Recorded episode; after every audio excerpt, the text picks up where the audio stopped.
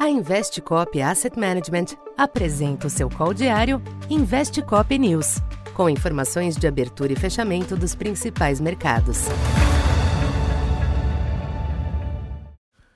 Boa tarde. Eu sou o Silvio Campos Neto, economista da Tendências Consultoria, empresa parceira da Investcop. Hoje, dia 4 de outubro, falando um pouco do comportamento dos mercados nesta terça-feira. Os mercados internacionais sustentaram o bom humor nesta terça, em meio a apostas de que os indicadores econômicos de curto prazo nos Estados Unidos permitirão ao Fed moderar o aperto monetário restante. Ontem, a queda do ISM da indústria alimentou tal leitura, mas a semana ainda trará dados importantes do ISM de serviços e da geração de empregos. Os yields dos Treasuries estancaram a recente pressão com a taxa de 10 anos se mantendo hoje na faixa de 3,60. Com isso, as bolsas estenderam a recuperação com ganhos ao redor de 3%, enquanto o dólar recuou ante a maioria das demais divisas.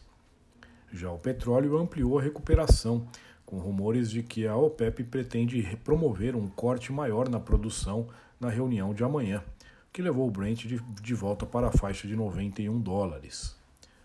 Aqui no Brasil, os ativos tentaram acompanhar o exterior positivo, mas os fortes ganhos de ontem e as incertezas ainda presentes no contexto local seguraram os movimentos. O Ibovespa chegou a romper os 118 mil pontos na abertura, mas foi perdendo fôlego ao longo da manhã, passando a tarde ao redor da estabilidade. No final, índice em 116.200 pontos, leve alta de 0,08%. Destaque positivo para a Vale e siderúrgicas, que acompanharam a reação do minério de ferro na Ásia. O dólar alcançou uma mínima de 5,11, mas rapidamente virou até bater uma máxima de 5,22 no início da tarde. Depois arrefeceu as pressões para fechar praticamente estável em 5,16. Os DIs, por sua vez, exibiram oscilações marginais. Para esta quarta, a visão otimista desta semana nos mercados externos passará por um importante desafio com a divulgação do índice SM de serviços e os números de emprego privado da ADP, ambos nos Estados Unidos. Dados fracos serão comemorados, mas eventuais surpresas para cima jogarão água fria na melhora. Em outro fronte, vale observar as deliberações da OPEP sobre o tamanho do corte na produção.